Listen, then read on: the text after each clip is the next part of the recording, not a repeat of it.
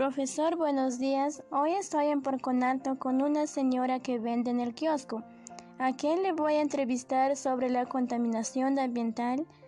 Buenos días, señora. ¿Cuál es su nombre? Buenos días, mi nombre es María Chilón Quispe. Bueno, quiero hacerle una pregunta sobre la contaminación ambiental que se da en nuestro centro poblado Porconalto. ¿Cómo contaminamos el medio ambiente en nuestro centro poblado y usted lo bota o lo recoge su basura? Bueno, respondiendo a la pregunta, nosotros contaminamos al, al medio ambiente botando basuras como son plásticos, bolsas, botellas y pañales de los niños. Bueno, yo en persona recojo mi basura y guardo en un tacho hasta que los días jueves el carro recolector suba aquí a Porcón Alto a recoger mi basura.